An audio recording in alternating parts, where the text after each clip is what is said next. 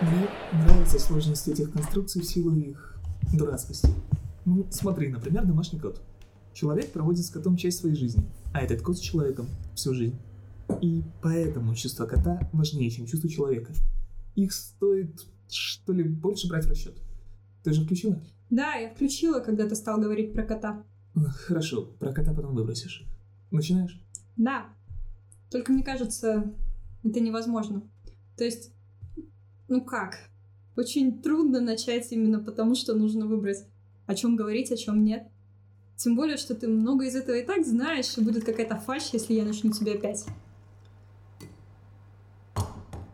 Но с другой стороны, для пьесы мне желательно проговорить все, конечно. Так, давай начнем с чего-нибудь. Хорошо, хорошо. Скажи, а если я тебе все попробую пересказать сейчас как фильм? Давай так.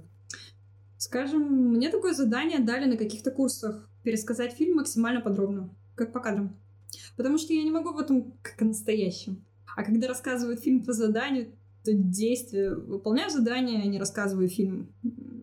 И это немного уменьшает ответственность. Давай. Я хочу увидеть фильм. Значит, смотри, не хронологически. Сначала такие плоские камни в подвале дома, в котором находился следственный изолятор. Время действия 7 лет назад. И эти плоские камни покрыты каким-то лаком. Хотя камням не свойственно это, и это мягкость и жизнь дерева, к которому относится лак, становится на этих камнях какой-то холодной слизью. Так ощущается. То есть кто-то, кто отдал приказ это так красить, сделал настолько плохо, что опрокинул суть вещей.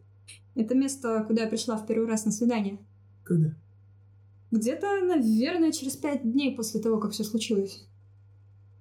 Это здание Екатерининского времени, и оно в центре города.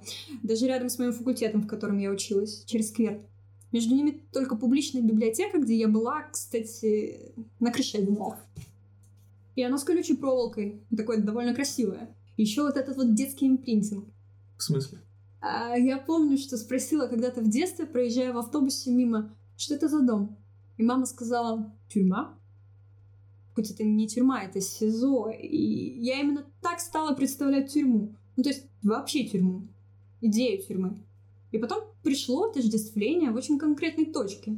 То есть, когда я пришла туда в первый раз на свидание к папе, а оказалось, что да, для меня это и есть тюрьма. Спускаешься в этот подвал. Надо об этом рассказывать? А тебе? Я думаю, не надо. Эти интерьеры по фильмам все представляют и так. Так и есть. Стекло, такая рабица, как на кровати или в открытой шахте лифта. Что еще о том времени? Эм. Вот кадр. Все толпятся у морга, откуда должны вынести ее тело. И вот какое-то движение, я обнимаю брата со спины. Надо сказать, что брата по отцу. Да, брата по отцу. Да, тело его матери. Он высокий, и я чувствую через спину щекой, как стучит его сердце. Такого не слышала никогда, кстати. Я помню, что хотела рассказать это папе на том свидании, но после того, как услышала его первый вопрос... Какой? Был ли ее любовник на похоронах? Я не знаю, надо ли об этом вот... Важно сделать какой-то отбор фактов. Все эти тонкие вещи уже героям можно отдать. А здесь важно как-то описать эти дикие обстоятельства, или как лучше их назвать. Эти правила, эти условия, эти условия игры. Так, чтобы было понятно, что они абсолютно реальные, потому что они абсолютно реальные. Да. Но, понимаешь, я, я не могу подступиться. Вообще из этого можно было пьесу сделать про то, как бесконечно пытаешься заставить себя приблизиться к травме. Про то, что травма э, — это такая корка, которая, наверное, где-то между мирами. Про невозможность. Да, но мы не будем. Да. Вот, надо надо рассказать, что предшествовало событиям пьесы непосредственно. Короче, бабушка была и внучка, и они приезжают в город М на долгосрочное свидание. Знаешь, вспомнила, что? Когда мы писали заявление, там было такие-то, такие-то просят разрешить долгосрочное свидание с отцом и сыном.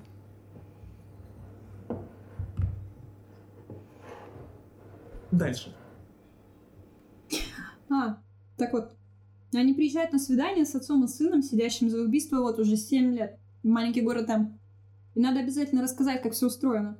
что огромная такая зона, как градообразующее предприятие, знаешь, где все так или иначе с ней связано, но неважно. И ты приезжаешь рано-рано утром, и приходишь в такую синюю комнатку для передач, где все это куча народу, окошко, и все приехали к своим отцам и сыновьям. И к мужьям еще. Ну, кто-то просто с передачей, а кто-то на свидание. И ты просовываешь тоже свое заявление в окошко и долго-долго ждешь. А свидание, которое долгосрочное, это три дня, они проходят в тюремной гостинице, это так называется. Она прилегает к тюремной стене. То есть одна из ее стен — это стена тюрьмы. В гостиницу заходят с двух сторон. С воли, из зоны. Из двух дверей, миров, etc. Причем у родственников все забирают. Телефоны, деньги, колющие, режущие, обыскивают. И тебя запирают на трое суток. Это как такое чистилище. Там шесть комнат, шесть номеров. И общая кухня, общий душ, и это очень иронично, но так. Детская комната. Детская там? Просто открытая комната без двери, где стоит одна детская кроватка, как клетка за деревянной решеткой, наполненная пыльными игрушками, прям как такой уродский автомат, с которого надо вынимать призы кишную такой цеплячий. В эту комнату можно зайти, и там, там происходит действие пьесы. Хоть бы мне хотелось, чтобы первой ремаркой было «Действие происходит под деревом, где ждали Годо», чтобы это не значило. Так вот, комнат 6. И все могут общаться. Ну, все, кто там, или правильнее, все вынуждены общаться. Ну и вот. И пока героиня с бабушкой ждали 5 часов, они познакомились с мамой одного заключенного. Ей тоже предстояло жить с ними в этой гостинице. Она была еще в сто раз более не отсюда, чем я. Она прилетела к нему из Лондона. К сыну. Еще был отчим. Он тоже прилетел из Лондона. Но они его не пустили. Почему? Да потому что он некровный родственник или что-то такое, и он дождался, пока жену заведут, и отправился ждать ее три дня в обычной гостинице города М. И еще, они передавали ему книги. Специально заказанные книги с наклейками магазина Озон. Пару коробок в это окошко, куда все просуют помидоры, растительное масло и сигареты. Так вот он, этот сын, через эту маму, через эти книги с героиней как бы заочно познакомились. Его звали Митя. Вот. То есть в пьесе его будут звать Митя. Но не спрашивай меня, за что он сидит. Там не принято спрашивать. Ну, видимо, за наркотики. Трое суток это очень много, кстати. Ты когда-нибудь проводил с кем-нибудь без родственников трое суток? Хоть его мама очень хорошая, он, кстати, называет ее маменька. Мне кажется, я вообще ни с кем трое суток подряд не проводил. Ну вот. Так что предполагаемые обстоятельства таковы. Вечерами герои сначала независимо друг от друга, а потом по сговору под разными предлогами приходят в эту пустую игровую комнату, чтобы хоть на полчаса или на час перевести дух. Только не подумай, что это пьеса любви.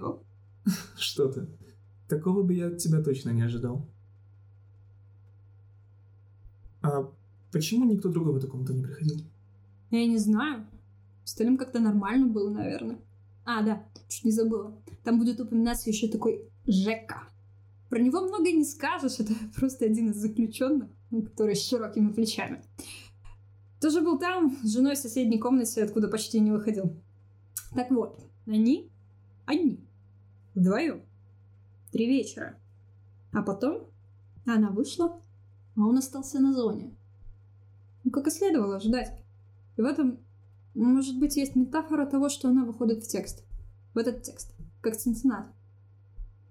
То есть она выходит как будто свободная, в ту реальность, где может интерпретировать это все и представить, и пересоздать как вымысел, как художественную действительность. Возможно, даже каким-то образом он приносит себя в жертву этому, этому побегу. Или напротив, через нее он совершает побег. Она проносит его образ. И это она приносит себя в жертву.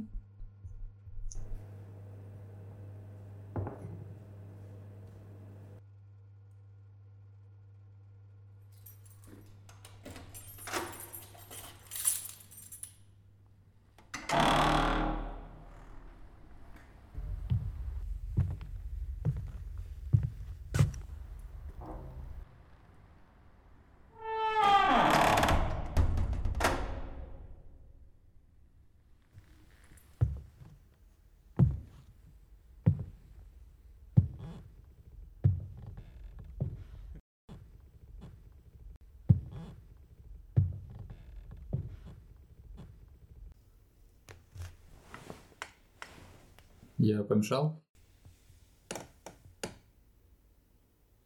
Не знаю, как ответить, чтобы было хорошо. Митя. Я знаю, я знакома с вашей мамой. Ну, в том смысле, что познакомились за пять часов. Маменька мне рассказала. Сказала. Аня.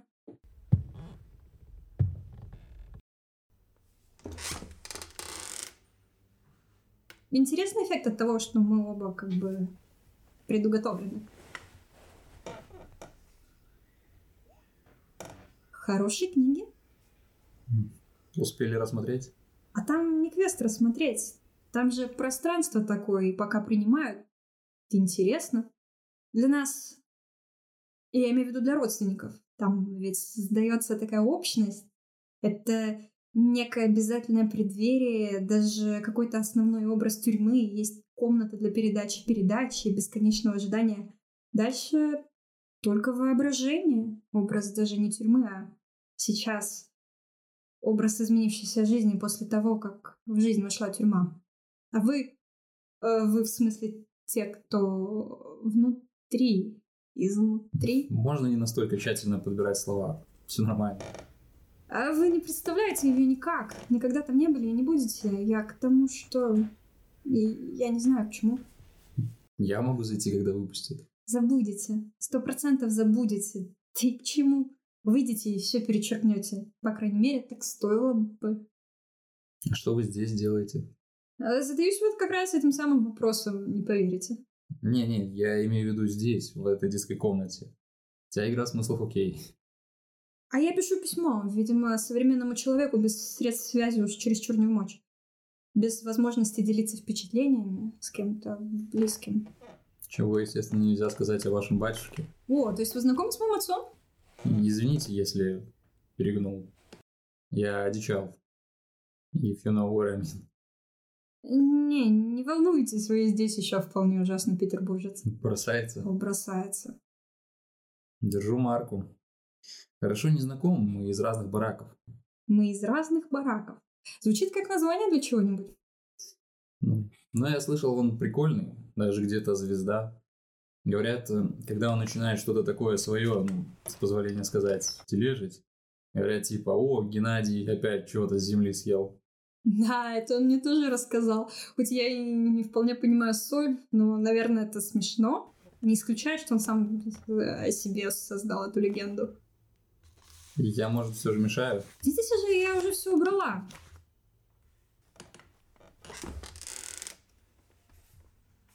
Он еще говорит, недавно перевели в швейный цех, там ребята попроще, а в такую ситуацию, как это он выразился, пацанчики сразу напрягаются, типа, за какие такие заслуги? Есть такое, да? Но я, кстати, уверена, что папа не стучит, что что это все же просто по возрасту, ну и за эксцентричность перевели. Так вот, чтобы отпустить напряженность, он им, пацаны, вы не понимаете, это же план побега. Ты не слышал эту историю?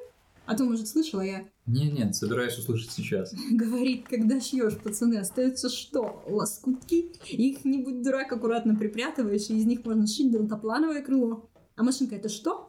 Что? Моторчик. Достаточно правильно рассчитать траекторию и скорость разбега. Говорит, по моим расчетам, хватит плаца метров 80. Разбегаюсь, дескать, взмываю, и вот я уже за стеной. Говорит, пацаны смеются. Неохотно верю. Жаль, там у нас не больше 20, ну, 25. Да? Какой план провален? Я, кстати, допускаю, что его здесь по-своему любят. Он же по-своему, в общем-то, крутой. И в целом всегда так или иначе тянулся к простым людям. Правда, не сильно успешно. Так что он говорит здесь как пионер лагерь. Может, бабушка утешает. Режим, распорядок дня. Знаешь, вначале... Ой, ничего, что... Можно на «ты»? Да? Да, пора. Вначале он мне звонил, и, может быть, в силу того, что проговорить нам всегда было особенно не о чем, рассказывал о том, в какой точке Земли сейчас путешественник Федор Конюхов со своей командой. Ничего парадокса? Он созванивался с дедушкой и просил его посмотреть в интернете. А у тех была какая-то кругосветка, и они вели блог. Это главное, что его интересовало. Может, вытеснение? И он пересказывал мне. То есть, понимаешь, я, сидя в Питере, из тюрьмы получала известие про то, как дела в океане у Федора Конюхова. Человека и парохода. А надо сказать, что в ту пору после звонка отца отсюда у меня еще несколько часов руки ходуном ходили. Тахикардия, экстрасистолы, весь набор. Это сейчас уже как бы норм. Привыкла? Ну, почти норм. И вот Федор Конюхов, чтобы ему долго и счастливо жилось, конечно. Ну, это по-своему даже нормально. Да неужели? Ну, снимаешь трубку, а он океан. Океан. Совсем другие запахи, звуки. Динамика вместо статики, опять же. Не думайте, пожалуйста, что он обо мне заботился. Он вообще никогда ни о ком не заботился, кроме себя. Что пугана, конечно, получилась фраза, но если бы вы знали обстоятельства... Рассказывать все немыслимо, но вот вам для понимания картины один штрих. Звонит мне недавно, видимо, в не лучшем состоянии, и говорит, что все его забыли, живут своей жизнью, и я вот. И все. Говорит, недавно друг звонил, в скобках чуть ли не единственный, позвонил и даже не спросил, как у меня дела. Рассказывал, видите ли, что у него жена от рака умерла. Лучший друг называется. Точка. Так сказал, видите ли? Наверное, нет. Наверное, это я так выразилась. Но суть это не меняет. Блин. Мы опять перешли на «вы». Заметили? Обратно. Если не противно. Я имею в виду тебе. Знаешь, когда мы с бабушкой писали заявление на свидание, там была такая формулировка, что-то вроде «просим разрешить свидание с отцом и сыном». Ну, с отцом и сыном. В целом хорошо. Как мама? Да, ее доводит бессонница из-за часовых поясов. Сейчас приняла снотворное, так что надо думать уже ничего. Как вообще, если можно спросить, ее занесло в Лондон? Иньяс, переводчик, почему бы и нет. Она поехала, когда я поступил. В какой-то мере это была программа по выталкиванию себя из моей жизни. Разрывание такой пуповины, принудительная мудрость. Чувствует себя виноватой теперь, наверное. Ну, это все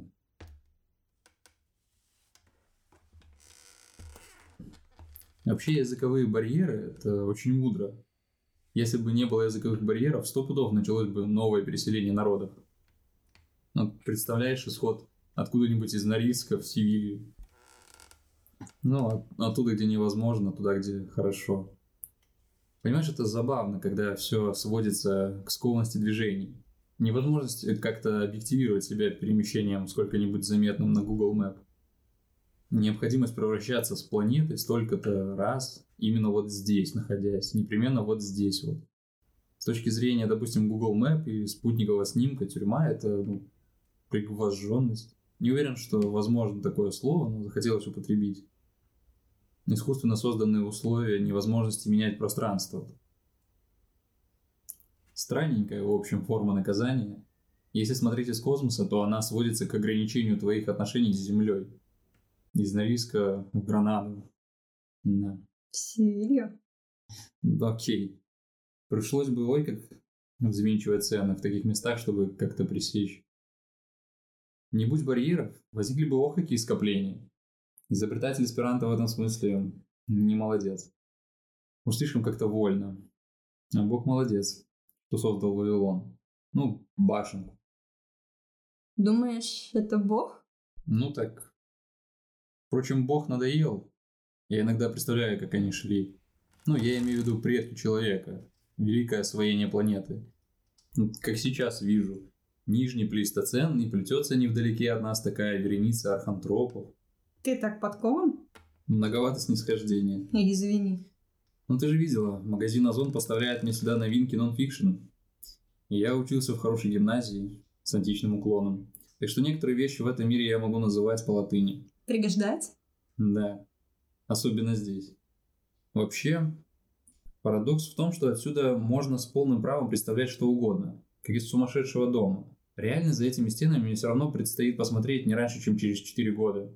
Так что я считаю себя вполне вправе пока помоделировать ее по своему усмотрению. Может, они архантропы, вот как раз сейчас там идут. А может, там татаро-монгольское нашествие проносится с гиканьем там на своих конях, как эти кхалы в «Игре престолов». А эти стены с колючками, этот декурат, представляется ему обломком канувшей цивилизации. Проклятым, конечно же, и потому не стоящим остановки конского бега. Сакральные, в общем, стены, строго говоря. Вся эта история с прикованностью к месту. Все-таки пространство и время очень сплетены, да? Ну, конечно. Когда я сижу за стенами, привозженный, то есть лишенный свободы, пространства, но мне недостаточно оснований представлять недоступный мне мир именно вот в формах 21 века, а не с динозаврами или как-нибудь там еще. Просто недостаточно оснований. Свобода мысли? Ну, по мере сил, да. Практикую. А чем занимаешься ты? Ну, я связана со словами. Наверняка море общих френдов у нас. А знаешь про карандаши? Что запрещено передавать цветные карандаши сюда, знаешь? Висит объявление там. Не, не знал. Мне кажется, я даже читала об этом в какой-то пьесе или писала. Связано со словами. Видишь, даже в наших идиомах есть вкус насилия некоего и плена. Ну, связано. Или там лестничная, шотландская, грудная, ну, клетка. Клетки мозга, клетки кожи.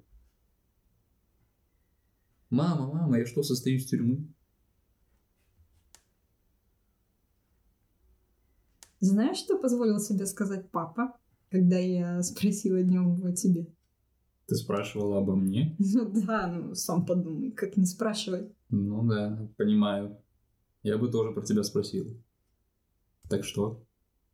Папа ответил, что его, конечно, удивляет, что девушка интересуется таким парнем, как ты, а не таким, как Жека. Жека, правильно? Вот так. Мне кажется, в этом ответе прекрасно все. Хм. Мне повезло, что не он на твоем месте. А, и сказал пошлость? Мне всю жизнь везет. Да, Жека, Жека. Меня одно время знаешь, что волновало?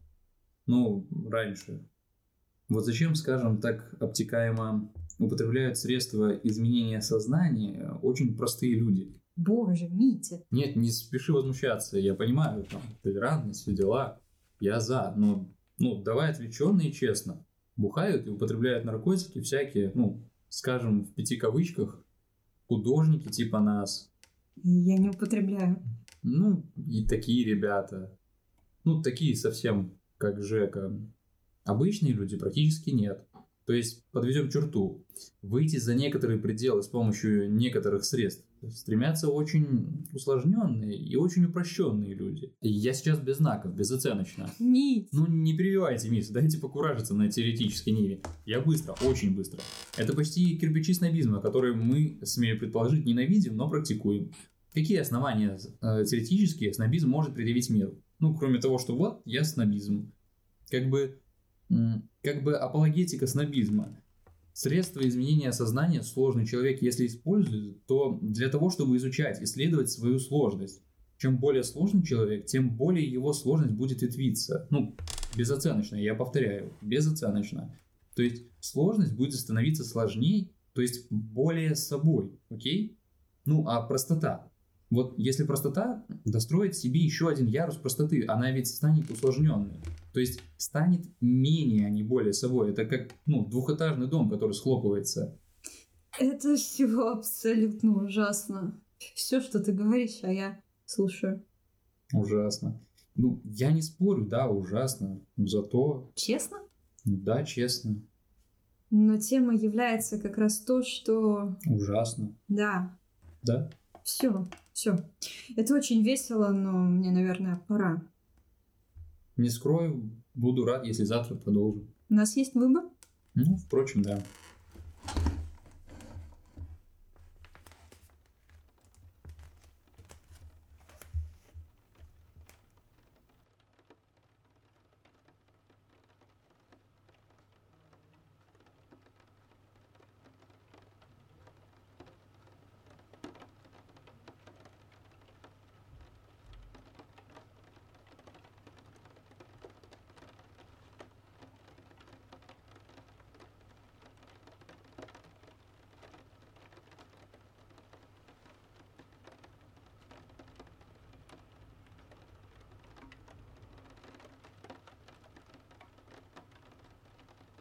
Мне кажется, я пойду. Куда? Нет, это не ирония. Идти некуда, но если тебе нужно побыть одной, я свалю. Почитаю у себя. Что-то случилось? А Тебя раздражают мои бредни? Так ведь это от зажима. Я могу и помолчать. Какая удивительная у нас установилась откровенность. Ну, я что-то не так сделал? Послушай, ну, давай, ты скажешь, а, ну, два вечера жалко их. И очень их жалко. Ничего. Просто мы ведем себя так, как будто все вообще нормально. Как будто мы в клубе где-то и просто ждем концерт, и просто артист очень сильно запаздывает. Погода нелетная. Надо поболтать, пока ждем. У меня совершенно нет такого ощущения. Да? Странно. А чувство, что есть. Чувство, что есть именно такое. Что-то случилось?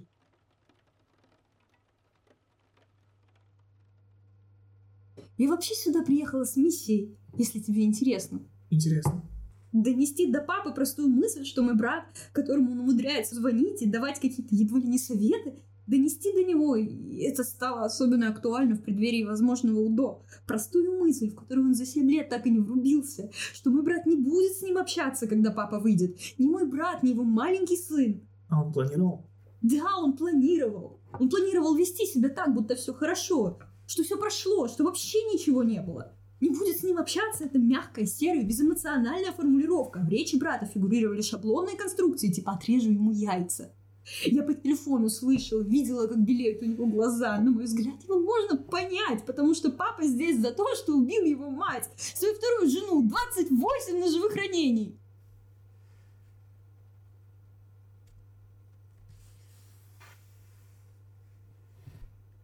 За что?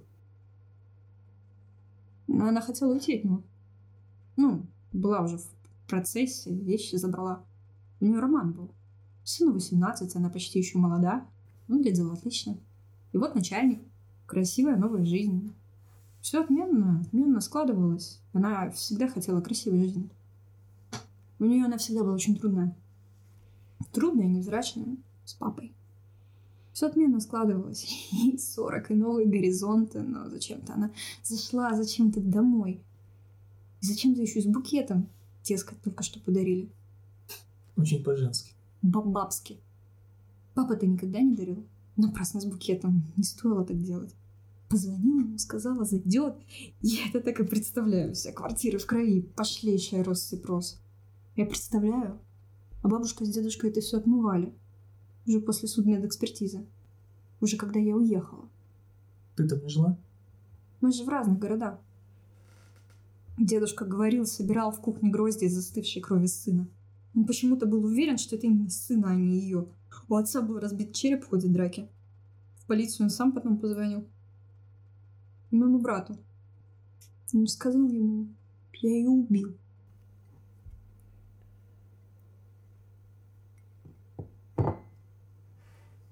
Был период, когда я рассказывала об этом на каждом свидании. Напивалась и рассказывала. Ты не подумай, что это как проверка или вроде того. Скорее, как предостережение. Беги. И помогала? Кажется, я привлекаю людей, в которых сильно желание спасать. И после этого оно удесятерялось. Поэтому я перестала. Ты знаешь об этом? Ты знаешь, как у моего отца статья? Знаю. Все это совершенно неинтересно. Это частный случай, обыкновенное дело из уголовной хроники, ну, заурядный кейс.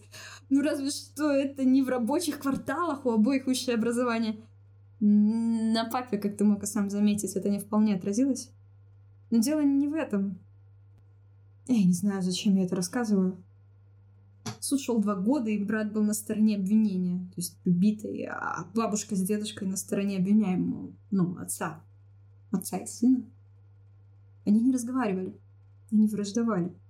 Потом уже все наладилось. Это безумно звучит. Брат и семья, они ходят друг к другу в гости. Два года у суда брат был один. 18, 19, 20. Я что-то пыталась, но я ничего не могла. Они там, а я в Петербурге. Предлагала к нему переехать, но он не хотел. Он менял девушек, пропивал, что оставалось от мамы. Так было нужно, он был один. Меня даже свидетелем не вызывали. Я же от первой жены из другой семьи, понимаешь? Это все совсем бессмысленно рассказывать. Это довольно кромешно. Ну что тебе в этом? Я пыталась сегодня пыталась как-то ему донести, что, ну, что можно же пытаться дать человеку, которому ты разрушил жизнь, хоть какой-то покой, хоть какое-то себя не навязывание. Спойлер, не получилось. Ужасный скандал, ужасная боль, бабушка пьет валерьянку. Хоть позиция брата для нее уже никак не сюрприз. Я виновата. И даже я брата настраиваю. Хоть какое-то себе не навязывание. Хоть какой-то покой и возможность просто жить. Не добиваться от него, чтобы признал, что она сама виновата. Сама виновата его убитая мать. Потому что папа думает так. На самом деле? Может быть. Ведь была драка. Папа сказал, она хотела разрушить семью. Бабушка сказала, что она его спровоцировала, это Гена. И вот это, понимаешь, это может быть главное. Это то, что убивает меня, может быть, больше всего. Это разделение мира на свое и чужое. Это какая-то доминанта, это от бабушки, да. Она так не формулирует, но это так. Папа, он свой стопроцентно, потому что с дедушкой она практически одно. Целостность. А папа их. Не исключено, что это она сделала деда своим, втянула в свое поле в течение жизни, апроприировала, как сказал бы какой-нибудь хипстер. Другое в нем было попросту постепенно съедено, не исключено. Она так говорила даже на его похоронах. «Мой человек, мой мужчина». Было дико жалко ее. Но было не по себе. Все так и было. Для нее он был мой человек. Все так и есть. Что бы это ни значило. И, конечно, она до сих пор все держит. Конечно, в ней столько мощи, столько какого-то даже пламени. Даже сейчас хватало на всех, только вырваться было сложно. Так вот, целостность. Папа свой, стопроцентный, потому, чтобы он не сделал, его надо защищать. Защищать не по принципу «я от тебя никогда не отрекусь, но посмотри, что ты совершила, насколько катастрофичны последствия», а тотально. Больше, чем тотально. Свое или чужое? Чужое или свое? Во мне в брате уже 50% чужого, и это ей очень трудно. При том, что она... Это вообще забавно получается. Это конфликт, когда в тебе кровь еврейки, антисемита. Не знаю, как папа угораздило. При том, что ничего такого на себе, ни на маме я не замечала. Было втягивание в поле, втягивание в целостность, втягивание в их семью. Наверное, им было непросто настолько для них чужеродное втянуть. А надо непременно, потому что она же все самое лучшее. Самая лучшая семья. Столько лет была самая лучшая. Опять же, на дедушкиных похоронах после похорон она мне сказала, достойно посидели. И у кого не было никаких бриллиантов, никакого золота, все очень интеллигентно. Я совершенно не могла понять, что этот текст вообще, и что она тут предложила. И тут она продолжила. А когда на днях рождения твоей бабушки собирались, я всегда думала, вот эти врачи, кожа старая, она цепит на себя золотых цепочек. А у нас все интеллигентно, скромно. Господи, это было лет 25 назад. 25 лет назад, а она помнит и чувствует важным. И говорит об этом в такой момент. И как мне жалко ее становится. Это страшно. Я так вижу, как она всю жизнь, всю жизнь вот как-то так старалась, сопоставляла, отстаивала какой-то свой образ жизни, свой способ готовить оливье и мясо по-французски. Как будто кто-то нападал. Да не нападал никто. Это жизнь, основанная на непрестанном тайном сравнении, и не быть сопоставлять, не идти вперед, а твердить, а зато у нас. Все вот это вот зато достойно. Достойно, сейчас слово такое. Какой-то вроде не канцелярит, а как канцелярит. И когда я слушаю свою бабушку, мне иногда кажется, что моя бабушка это СССР. Прости за эти геополитические аналоги, но я не могу ничего поделать, преследует меня. Понимаю. А ее отпуске мы просто горестные последствия. И папа, который полжизни проработал у нее под началом, хоть подавал такие надежды, что куда там, особенно по семейной легенде. И брат, ну, который, конечно, бросил универ после всего этого. И я, ну, обо мне вообще даже нечего говорить. 90-е, 10-е, нулевые. Кладбище несбывшихся надежд. Какие-то тщедушные побеги, хоть семейную хронику пиши про печальную деградацию рода. как мы не можем великое прошлое переварить. Бабушке было от этой семейной драмы, может, труднее всех даже. Помимо... Помимо всего, представить, что в ее семье оказалось такое кошмарнее, чем во всем окружении. Убийство. Убийство жены. Суд. Позор. Знает, кажется, весь город. Понимаешь? Если в Европе война породила экзистенциализм, постмодернизм, что-то новое, что-то, может быть, насквозь больное, но живое. Но у нас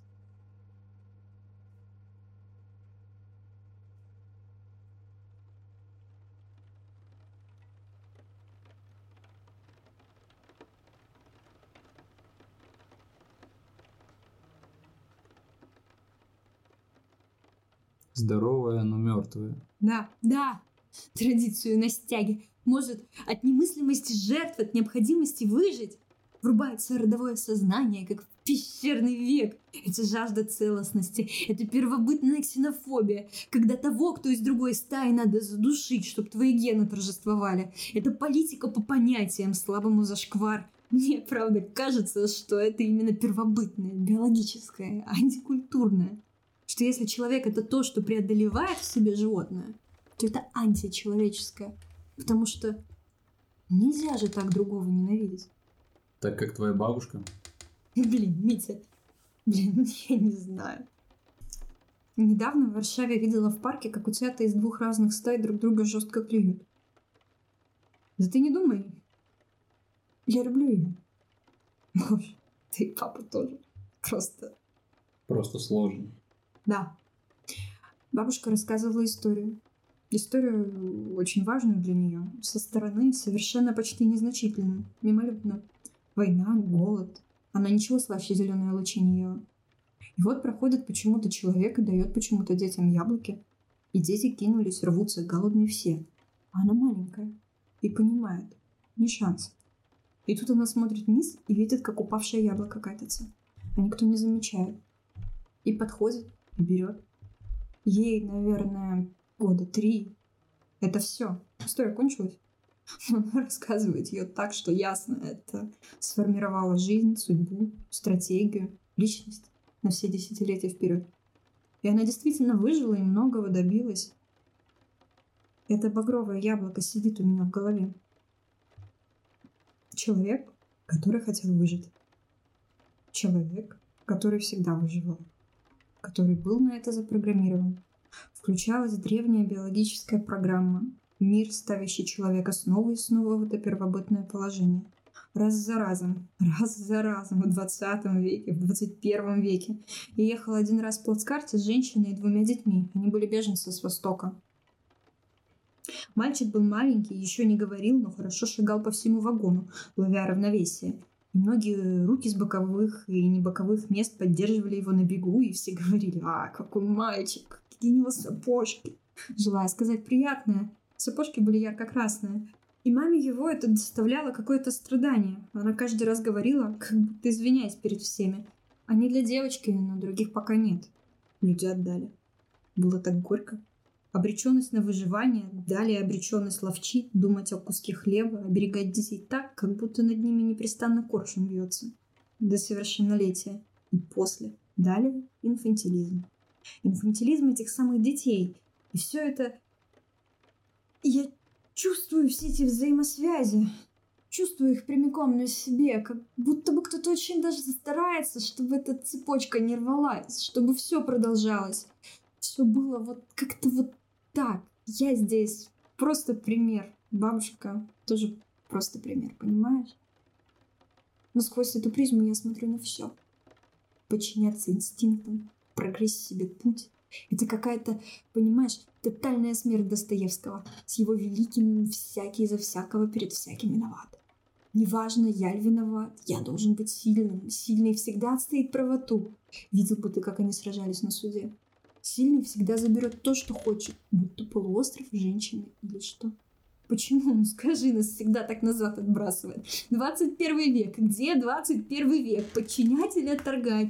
Не уметь, не хотеть ничего кроме, не вглядываться, не пытаться вступить в диалог, пестовать своего детеныша так, что у него никогда никаких берегов не было. Папа всегда хотел, но не мог быть сильным. Ну как он хотел? Как он хотел? Не говорю уж про жизнь моего брата, который, кстати, вырос в этой семье. И не как я по выходным. И самозрядненько традиционалистичен. И это не дает ему, скажем, уехать, скажем, найти какую-то альтернативную жизненную стратегию, скажем, выстроить перпендикуляр. Отголосок бабушкиного СССР сидит в нем очень крепенько. Он идет по тому же пути, на тех же праздниках. Вот это 1 мая, 9 мая, Рождество, 23 февраля. Его жена носит в бабушкиной квартире бабушкиное оливье и мясо по-французски по той же траектории, по какой носила папина жена. И мне от этого иногда хочется просто... Он родом из этой целостности. Он брак отца. Говорит его голосом и его словами. Тоже пиво, шашлык, экстремальный спорт, салат оливье, семейные ценности. И у меня стреляет в висках, когда я представляю, каково ему внутри всего этого, этого жертвой быть. Я, я же строила себя принципиально из другого материала, причем с довольно раннего возраста, и в ход шла, как правило, всякая дрянь.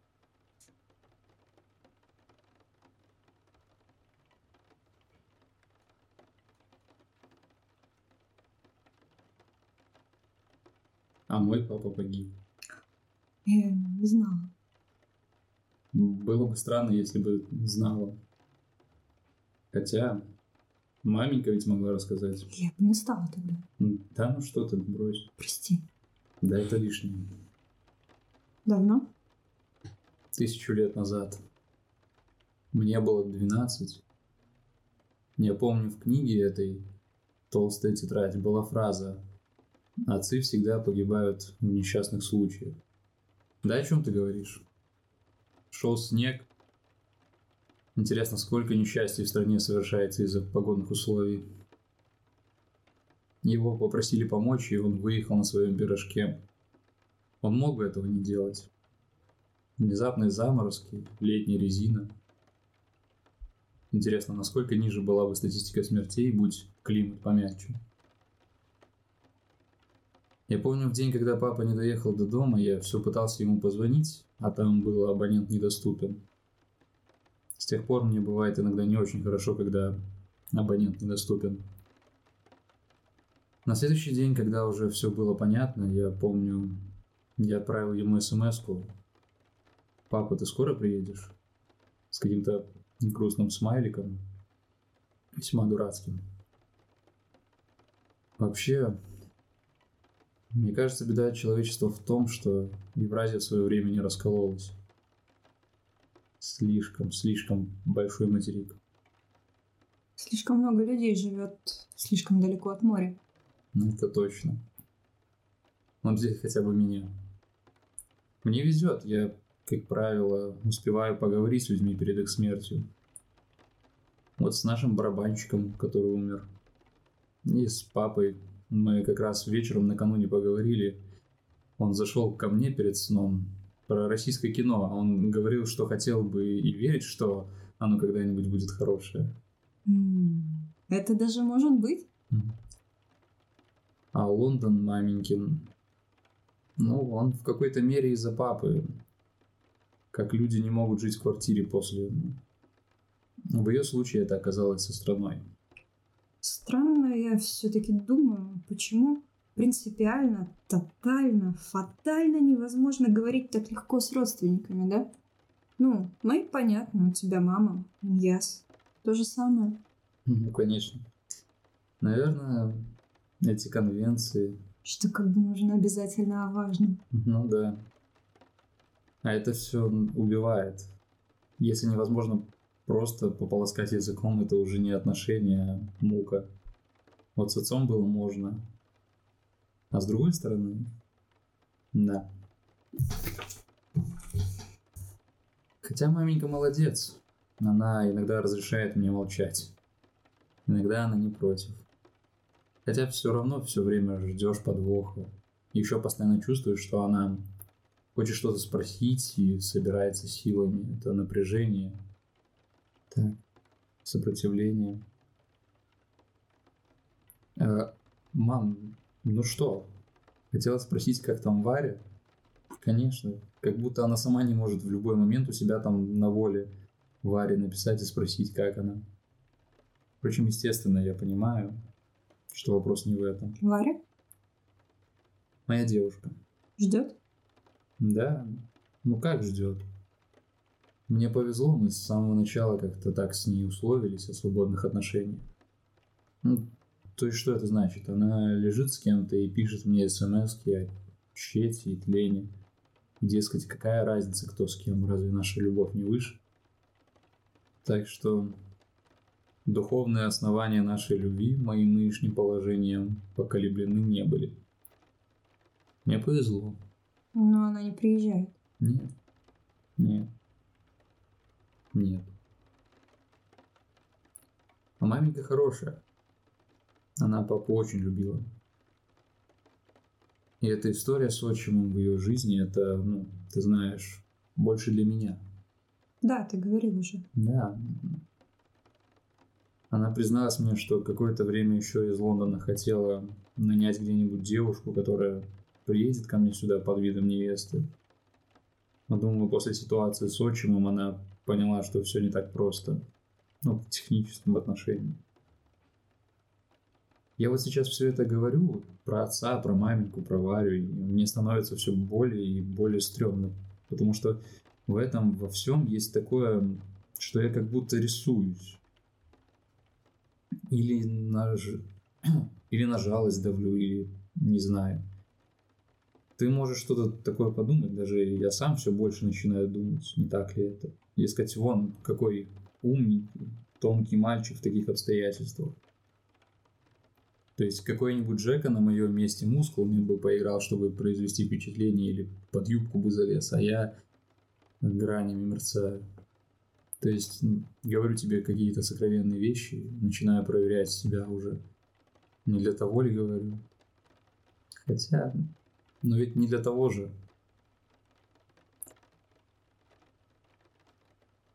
Бля, это немного штопор.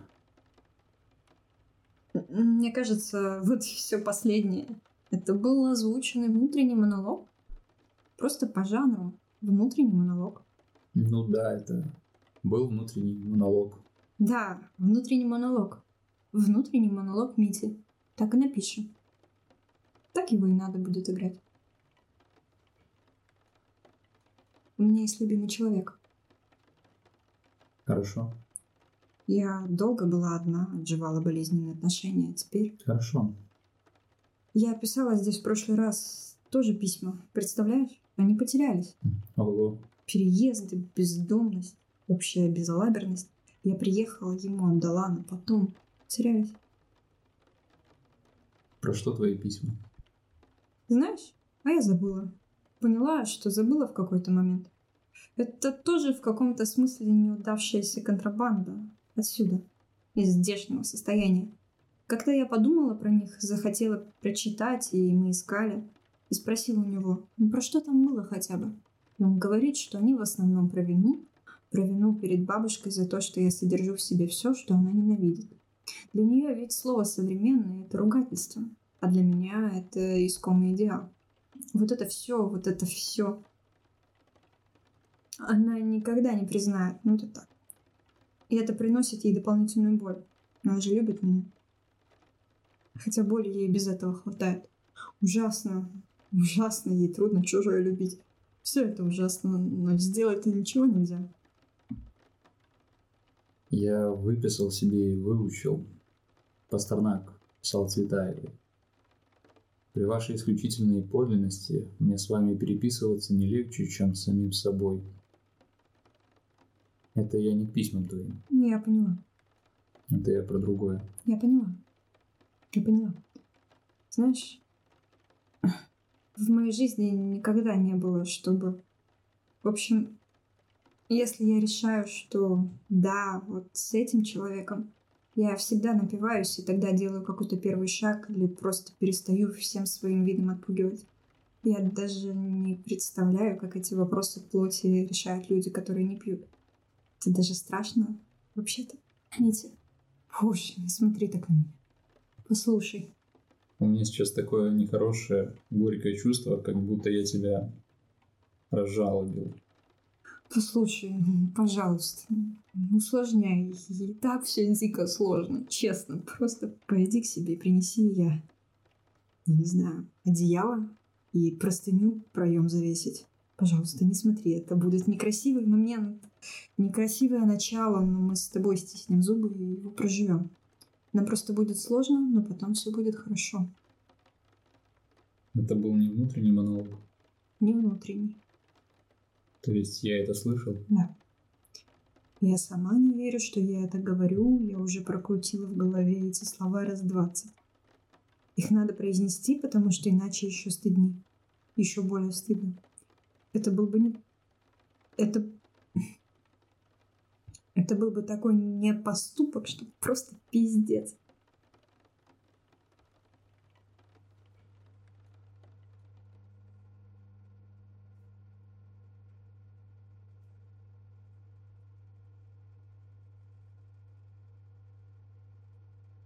Ты жалеешь о чем-нибудь? А ты меня осуждаешь? Нет. Ты хочешь что-нибудь добавить? Нет, это все.